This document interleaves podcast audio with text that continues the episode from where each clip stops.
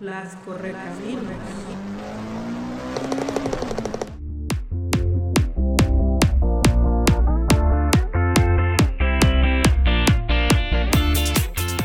Las correcaminos. El desierto es su hogar, pero su imperio trasciende hasta lo doméstico debido a su gracia y velocidad.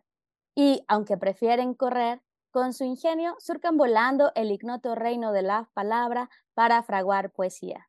Acompaña a las correcaminos Anja Aguilera y Claudia Islas en sus reuniones Flash. Cada dos martes, poesía y otras letras en Petit Comité. Personas y aves que nos escuchan, hagan un alto en la rutina para prestar atención a ese aroma puro y amargo. Escuchen el tintineo de las tazas o salir el vapor de la máquina de expreso. Aspiren el tostado que estimula nuestras mentes y está tan instalado en nuestra vida cotidiana. O, si no son aves de café, entonces abran la alacena y busquen su mezcla de hojas o flores favoritas. Pongan el agua en la tetera y acerquen el limón o la miel. Déjense envolver por los aromáticos vapores de Early Grey o de Rooibos. Hoy en Las Correcaminos tenemos café o té. Claudia, bienvenida. ¿Tú qué prefieres? Hola, ¿qué tal? Pues, híjole, difícil decisión porque la verdad me encanta el café, aunque me pone un poquito loca y no lo tomo tanto, y el té, pues ya sabes que soy una enamorada del té. Entonces, yo creo que me iré por el té, pero también me gusta mucho el café. Y pues muy padre tener este tema, porque ah, fíjate que aquí es una tarde bien lluviosa, está bajo las ramas floridas de la jacaranda, los truenos hacen vibrar las gotas que escurren por la ventana, adentro hay un sillón mullido que te arropa el frío que se cuela entre la soledad reventada por los charcos que pisaste para llegar hasta aquí. El tono naranja de la habitación te acaricia la melancolía. Enciendes la flama que muy pronto hace burbujear el agua. Un aroma inconfundible te acompaña. Lo sirves en una taza y en el primer sorbo recuperas la confianza. No importa cuántos mundos tengas que secar mañana. No importa si el paraguas se convirtió en parapente ahora estás en casa. Así que fuera zapatos, acércate a tu sillón favorito o recárgate sobre la almohada más suavecita que encuentres, pues esta tarde, porque eso sí, no importa qué hora del día nos escuches en este mundo, va cayendo la tarde y están lloviendo jacarandas. Vamos a juntar soledades sobre la mesita de centro que ya tiene panecillos, galletas, sándwiches y dos tazas de la vajilla especial esperando nuestra conversación. Así que dime, ¿qué te sirvo? ¿Café o té? Padrísimo, pues yo me tengo que confesar una loca fanática del café. Y si pudiera tomar café de tarde y de noche todo el tiempo, también lo haría. Pero bueno, la edad, ¿verdad? Ya no, ya no nos deja darnos esos gustos. Así que dejo para la tarde o para la, para la tacita del buró un té de hierbas relajantes para dormir mejor y tener dulces sueños. Entonces, pues más que ser un team té o café, tenemos una reunión de, de, bebidas varias. Sí. ¿Quieres que te cuente lo que, lo que investigué por ahí acerca del café y del té? Sí, por favor. El café, pues bueno, la palabra café viene del italiano café, que viene del turco café y que viene del árabe clásico gawwa, que parece también café, ¿no? Ya sabemos que es una semilla que viene del cafeto y bueno, se hace una bebida por infusión con la semilla tostada y molida. También se llama café a una taza o vaso de café. Bueno, ya saben, ¿no? Me das un café. Eh, y pues también tenemos el color marrón, ¿no? Que también se le dice café. Y el té viene del chino té, qué difícil, ¿no? Y también pues viene de algún arbusto, se usan las hojas secas, algunas se tuestan, otras solo se dejan secar y, pues se hacen infusiones con ellas, ¿no? Eh, en mis investigaciones encontré cosas bien interesantes que obviamente pues estas dos bebidas nos llevan a muchas cosas, ¿no? A una es a un momento de reflexión, un momento de parar el tiempo, así como dijiste tú al principio. Eh, nos ayudan a la socialización y sobre todo, por ejemplo, el té, que en un principio se usaba como remedio, ¿no? Como una medicina. El café también se puede usar, pues digamos, como una medicina tal vez para despertar. Este, y sobre todo, bueno, como nos dan esos momentos de, de relajación y de contemplación, pues nos ayudan a crear y nos ayudan a la imaginación y por supuesto que pues todas las personas a las que nos gusta escribir y nos gusta la literatura, pues nos hacemos acompañar de alguna de estas bebidas en algún momento. Escritores famosos inspirados por el café, Honor de Balzac, que dice que bebía alrededor de 50 tazas al día y que, bueno, escribía durante la noche y el día y por eso pues se la pasaba bebiendo café. Hay una frase que dice, tan pronto como el café llega al estómago, sobreviene una conmoción general. Las ideas empiezan a moverse, las sonrisas emergen y el papel se llena.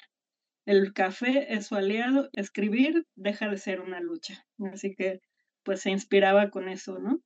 Otra historia, pues J.K. Rowling también eh, cuenta que ella escribía en las cafeterías, ya sabemos la historia, porque pues primero porque no le alcanzaba para pagar la calefacción y prefería irse a la cafetería, pero también porque dice que todo el ruido y todas las conversaciones de la gente pues le inspiraban para escribir.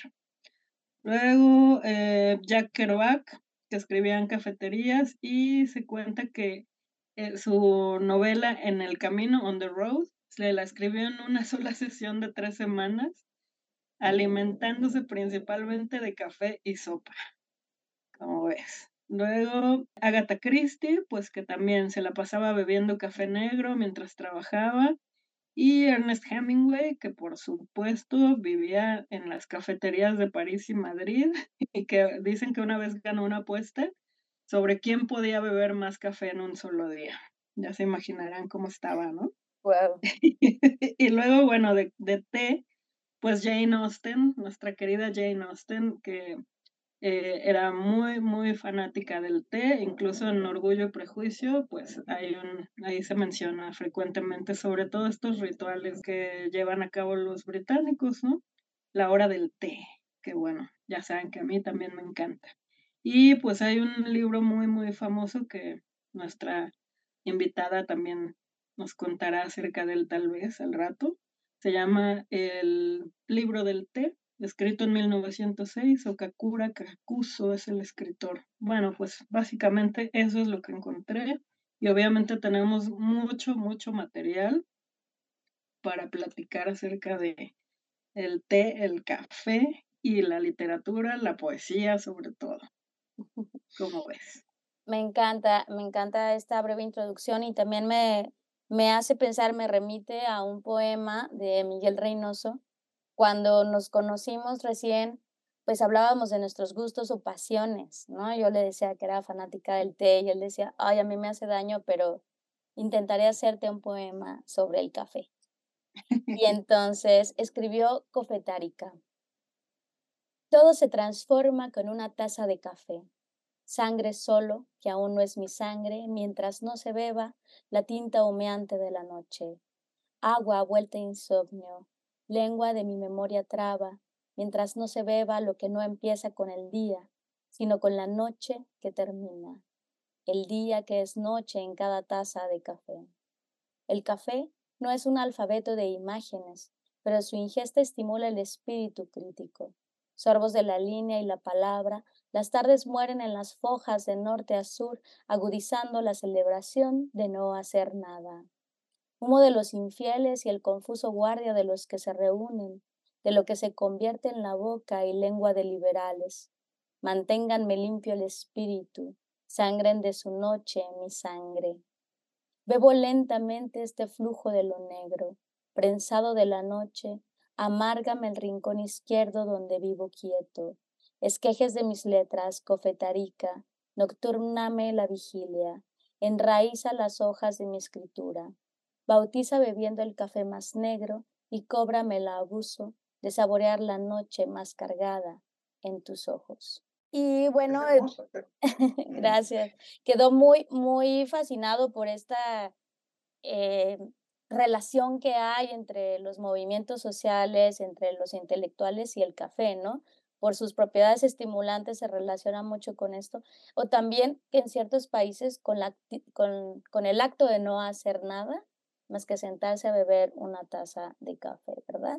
Pero Claudia, ¿quién es nuestra especialísima invitada de hoy? Claro, pues mira, tenemos una invitada muy, muy querida de mi tierra adoptiva, Sinaloa, por supuesto.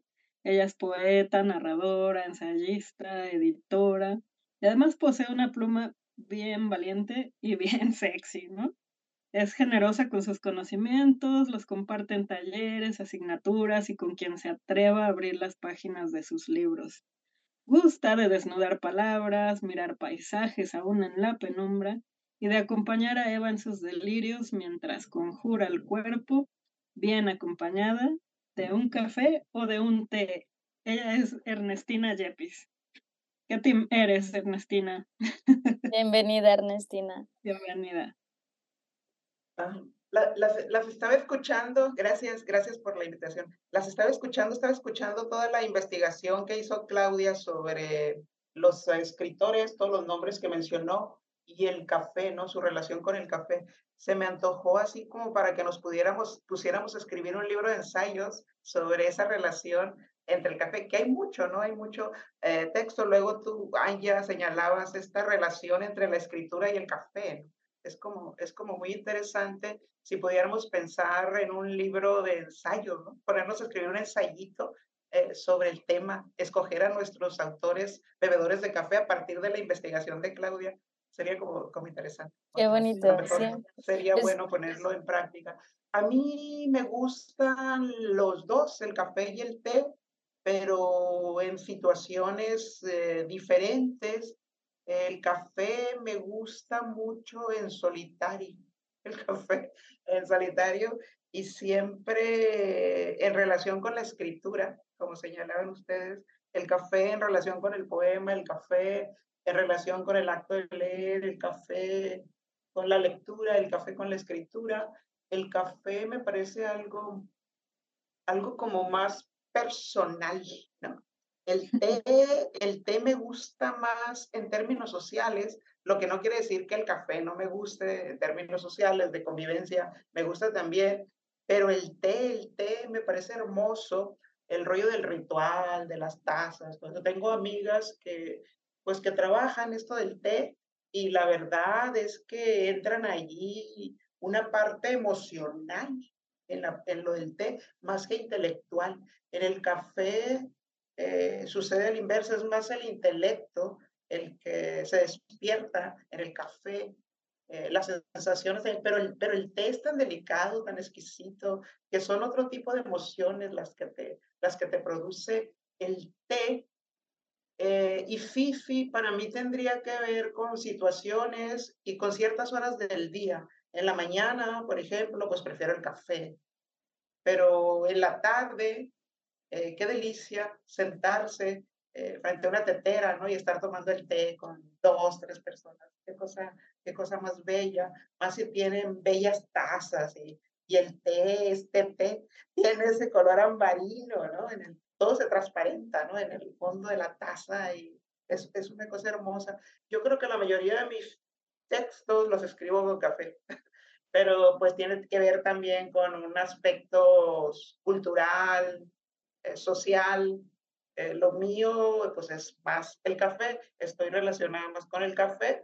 Recuerdo esas eh, mañanas de la infancia en la casa de piedra de mi abuelo, que tenía un enorme corral, entonces parte del ritual o del, o del gozo que teníamos los niños, las niñas en, aquella, en aquel tiempo, era que la abuela tenía una, ponía una cafetera esas cafeteras, eh, de esas como de peltre, tenía una enorme cafetera, las ponía sobre la hornilla y el café hervía. Entonces, en un vaso de cristal nos ponían como dos o tres cucharadas de azúcar morena, ya no recuerdo, un azúcar, gruesa, espesa. Luego le echaban el chorro de café, nos ponían así el café. Y el atractivo era irse al corral donde estaban ordeñando, donde estaba ordeñando el abuelo con las manos todas sucias, ¿verdad? Este, y, y desde la teta de la vaca eh, llenaba el vaso, ¿no? De leche así espumoso. Era, era como un capuchino, un café con leche, ¿no? Y era una cosa tan agradable que todavía guardo el sabor de ese, de ese café en mi paladar, en, en, mi boca, ¿no? Y a veces, eh, cuando tomo un café de chinos, por ejemplo, esos que te sirven los chinos, esos cafés lecheros, me recuerda un poco ese, ese café. El caso, el caso es que basta algo para que te lleve a los sabores del pasado, ¿no? Todas esas, todas esas sensaciones que no terminan de extinguirse, que, que están ahí. Eso, eso, eso es. Y sí, mi, mi, relación más intensa es con el café, pero mi relación más sutil, más delicada, es tal vez con el té. Ay, pues qué padre. Tengo un poema, que lo acabo de elegir, que habla precisamente de, de café, de, de, lo que comentamos hace rato, de la relación de la poesía y el café. Se llama Poemas y taza de café y tazas de café. Dice, me sugiere mi madre hacer un recuento de las tazas de café que han costado cada uno de mis poemas. Le digo que no es una operación válida y resultaría imposible hacer la suma, pues no sé cuántos en realidad he escrito.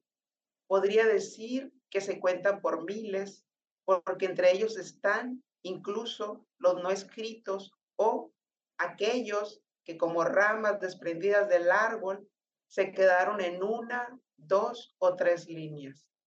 Ya no digamos los que permanecen abiertos y todavía van y vienen sin quedarse.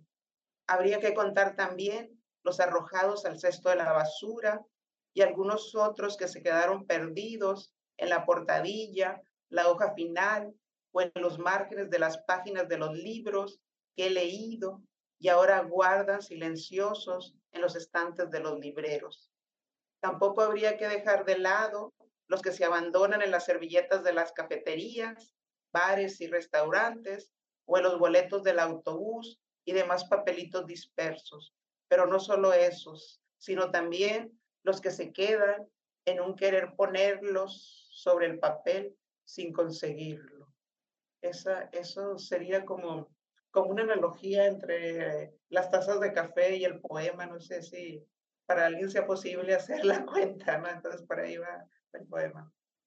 Es que siempre, siempre dicen que los poetas o quienes escribimos poesía gastamos mucho en café, ¿no? Entonces siempre estamos como en cualquier lugar, sentados en alguna cafetería o en cualquier parte y estamos tomando café y el café sí, definitivamente es inspirador, eh, te da un estado de, pues, de cierto sosiego y al mismo tiempo exaltación que, que no te hace más que encontrar el poema, ¿no? Encontrar el poema y, y, ponerlo sobre el papel. No importa que sea una servilleta, un boleto de autobús o, o algo.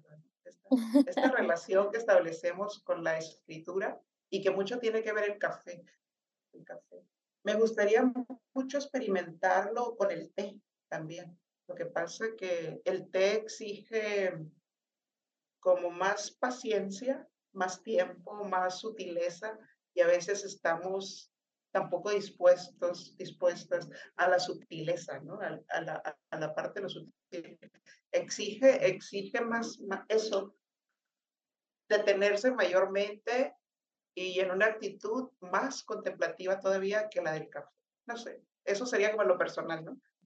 Totalmente de acuerdo con esto último que dices en el, entre las diferencias de la preparación del café y del té, ¿no? Eh, requiere, quizá el café es el, el medio para llegar a un lado y en el caso del té sería también parte de ese proceso, ¿no? Eh, no solamente el medio, entonces sí requiere más de nuestra atención, de nuestra de nuestra paciencia, ¿no? También, porque además es, digo, hay tantas formas, eh, o sea, el café es tan amado y tan consumido que hay tantas formas de prepararlo, ¿no? O sea, desde que existe el café instantáneo hasta las cápsulas, las, las distintos, los distintos métodos de, de extracción, ¿no?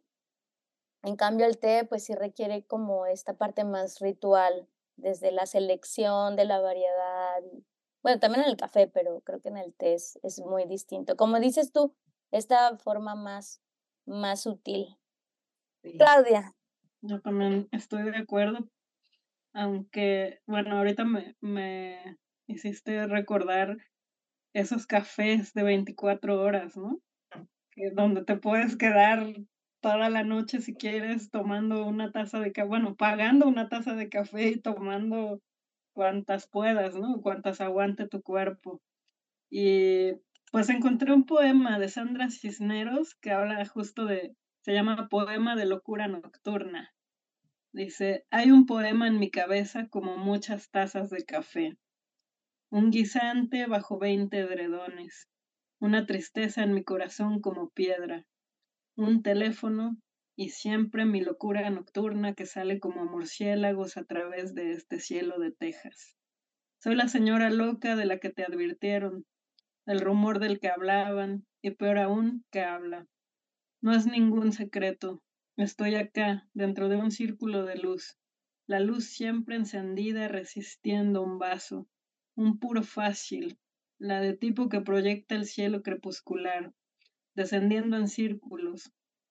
Soy una mujer bruja elevada en tabaco y agua bendita. Soy una mujer encantada con sus desastres. Ellos me dan algo que hacer, una clase de profesión. Me mantiene aplicada y servicial. En sueños, el origami del cerebro se abre como un puño, una granada, una geometría costosa. No es cierto. No tengo ni idea. Por eso estoy arrugada esta noche. Elige tu arma. La mía, el teléfono, mi lengua, ambas negras como un revólver. Tengo la magia de las palabras, el poder de encantar y matar a voluntad, de matarme a mí misma o apuntar al azar y matarte. Qué fatalista, ¿no? Estoy poco acostumbrada a ese tipo de, de textos de Sandra Cisneros, ¿no? Siempre es como más lumínica, como más alegre, como colorida.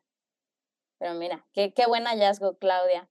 Volviendo un poco al té y más hacia Asia, eh, yo encontré este tratado sobre el té de Lutung, siete tazas de té. La primera taza acaricia mi garganta y mis secos labios. La segunda rompe los muros de mi solitaria tristeza. La tercera busca los secos arroyos de mi alma para encontrar los cuentos de los cinco mil rollos. Con la cuarta, el dolor de las injusticias pasadas desaparece a través de mis poros.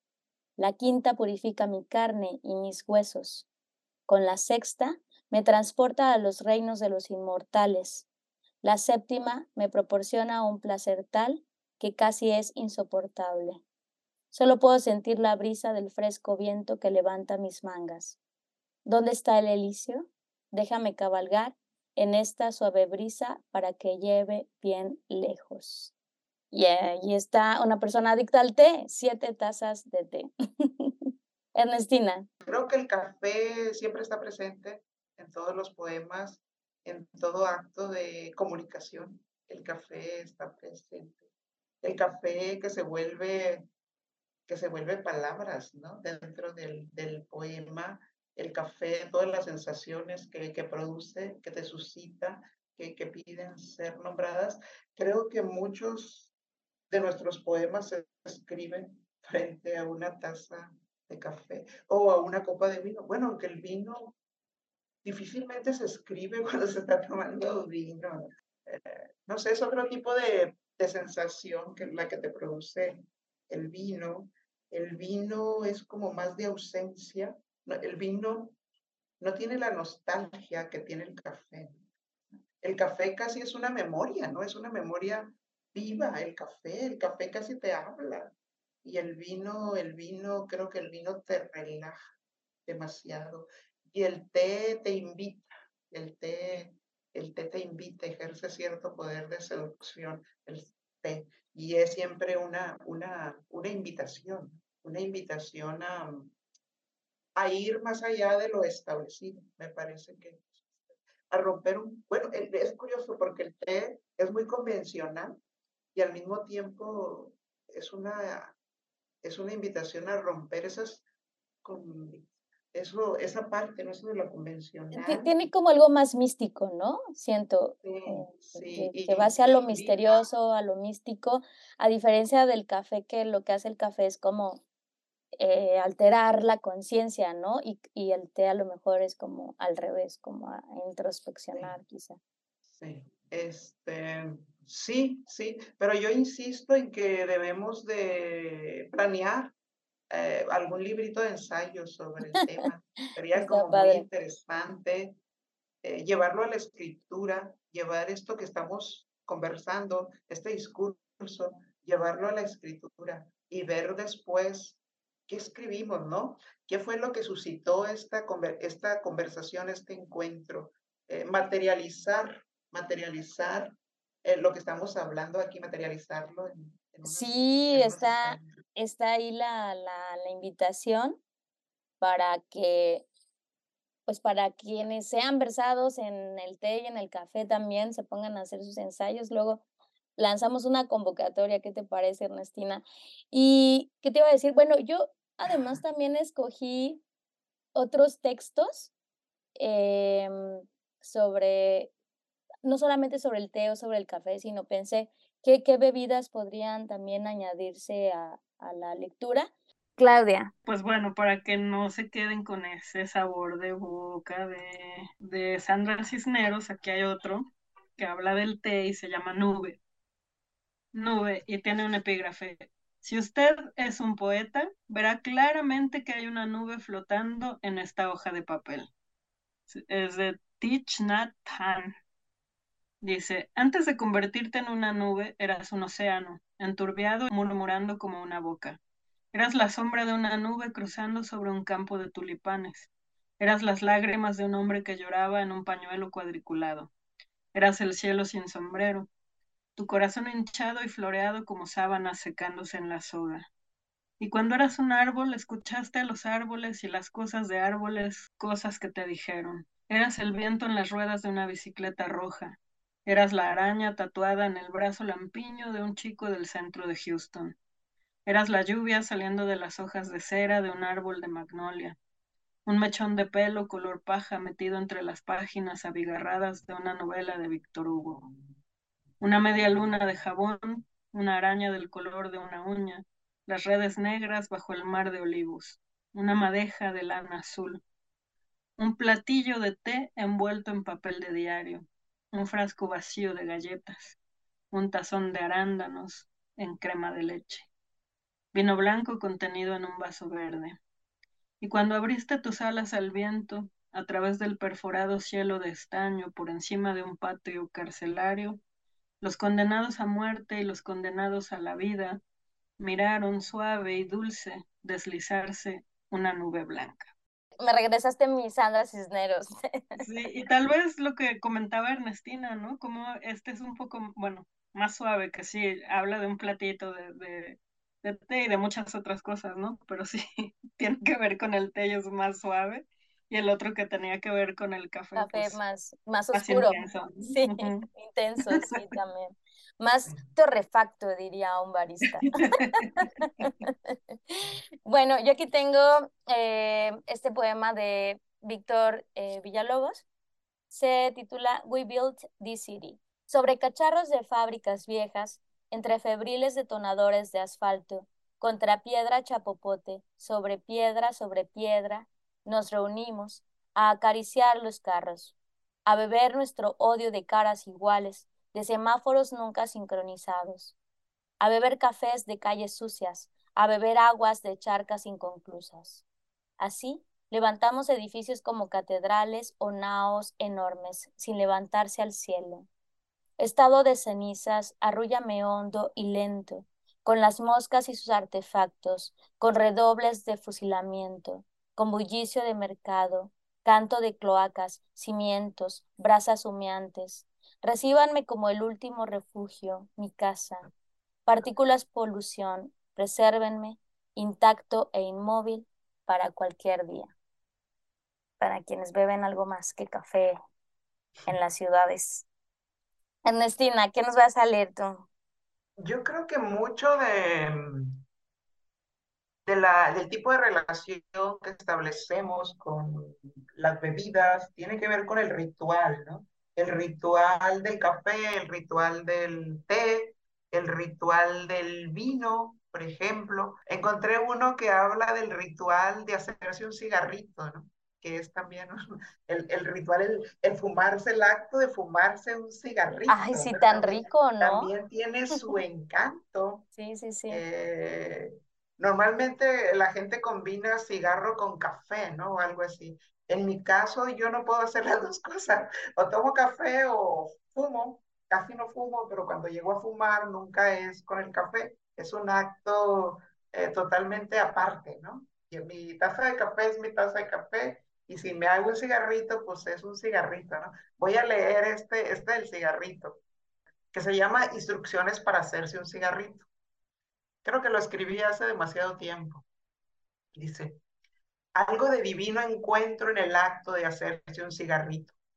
Se pone la hierba sobre la mesa, se palpa con la punta de los dedos y se lleva a los poros de la nariz para comprobar que algo de humedad habita en ella.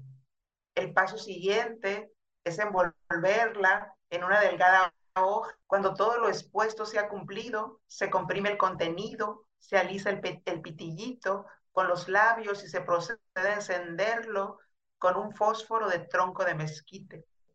De esos que se daban en la finca de mi abuelo, quien solía cultivar sus propias plantas de tabaco y a la hora de fumarlo escogía lo mejor de la cosecha. Ya encendido el cigarrete, se aspira el humo y se hace circular por todo el pecho. Luego hay que exhalarlo tan lento como sea posible. Quien practica el divino acto de fumar sabe que puede quedarse la tarde entera sentado en una mecedora contemplando el paisaje o simplemente viéndose las uñas y los dedos de los pies. Es esta esta imagen que me, que me, que me trae mucho, que, me, que es como muy frecuente en mí, esta imagen de mi abuelo envolviendo el cigarro, pero él lo envolvía en una hoja de maíz, en una hoja de las hojas más tiernas que estaban cerca del, de la mazorca, de ahí salía el, la hoja para envolver el cigarro y volía el tabaco. Yo no, yo lo hago en papel arroz, ¿no? Ya está este, no lo hago, no fumo en, hoja de, de, maíz, ¿no? Pero sería como interesante, siempre, siempre he aspirado a, hacerme un cigarrito en hoja de maíz, pero creo que, que es una tarea que tengo pendiente, el, el, disfrutar y experimentar ese cigarrito en hoja de maíz. Aunque en papel arroz, pues también, ¿no? Tiene, tiene su, su encanto. Pero, pero esto de los rituales, ¿no? esto, esto de los rituales, no sé hasta dónde nos relacionamos o se vuelven parte de nuestra vida esos rituales. Y no sé precisamente si el gozo está en el ritual o en el sabor o, o el aroma que, que, eso representa. Por ejemplo, el aroma de tabaco tiene, tiene su encanto, el aroma de tabaco este, como el café, el café, el, tostar café. Eh, todos tenemos una abuela que tostaba café y, y lo molía. Se quedan, se quedan en nuestra, no solo en nuestro cuerpo, sino en nuestra memoria. Forman parte de nuestro paraíso de fragancias y, de imágenes. Esas imágenes y esas sensaciones un tanto paradisiacas que, que tenemos y que nos, que nos reconfortan y que nos dan identidad, la parte de la identidad. ¿Cómo, cómo vas creando esto de la identidad a partir de, de esas situaciones, de esos recuerdos que tienen que ver mucho con los rituales? Me acuerdo también del ritual de hacer pan, el acto de, de amasar, de, de, formar la masa, el horneado, eh, los rituales que nos hacen encontrarnos eh, con el otro también, ¿no? Este, este rollo social de, los rituales es tan bello y cómo cada vez vamos dejando, vamos dejando, olvidando un poco la parte de los rituales, ¿no? Entonces la poesía nos permite, nos permite mucho retomar esos rituales, practicar, practicar ese, ritual, no, no olvidarse de ellos. Y cada vez que los eh, sacas en un poema, pues danzan otra vez sobre la superficie, los vuelves a vivir, los vuelves a experimentar y aspiras a que quien lea tu poema, pues también lo sienta, también lo, lo disfrute. Sí, totalmente de acuerdo contigo. Estas, estos procesos que se convierten en rituales y que también están tan sujetos a, la memoria, ¿no? al acto de, rememorar o de enlazarlo con, eh, recuerdos de infancia o con recuerdos de nuestros ancestros o de nuestras ancestras, ¿no? Qué bonito, Ernestina, muchas gracias. Ya se me antojó un cigarro. Yo también soy fan, fan del cigarro. Ya tiene muchos años que no fumo, pero se me sigue antojando, me gusta mucho. Pues en Sinaloa tenemos una gran variedad de tabacos. Y vaya que se puso interesante esta charla. Pues si quieren saber más de estos rituales, váyanse sirviendo un cafecito o un tecito porque nos escuchamos dentro de 15 días para seguir platicando de todas estas cosas tan interesantes. No se lo pierdan.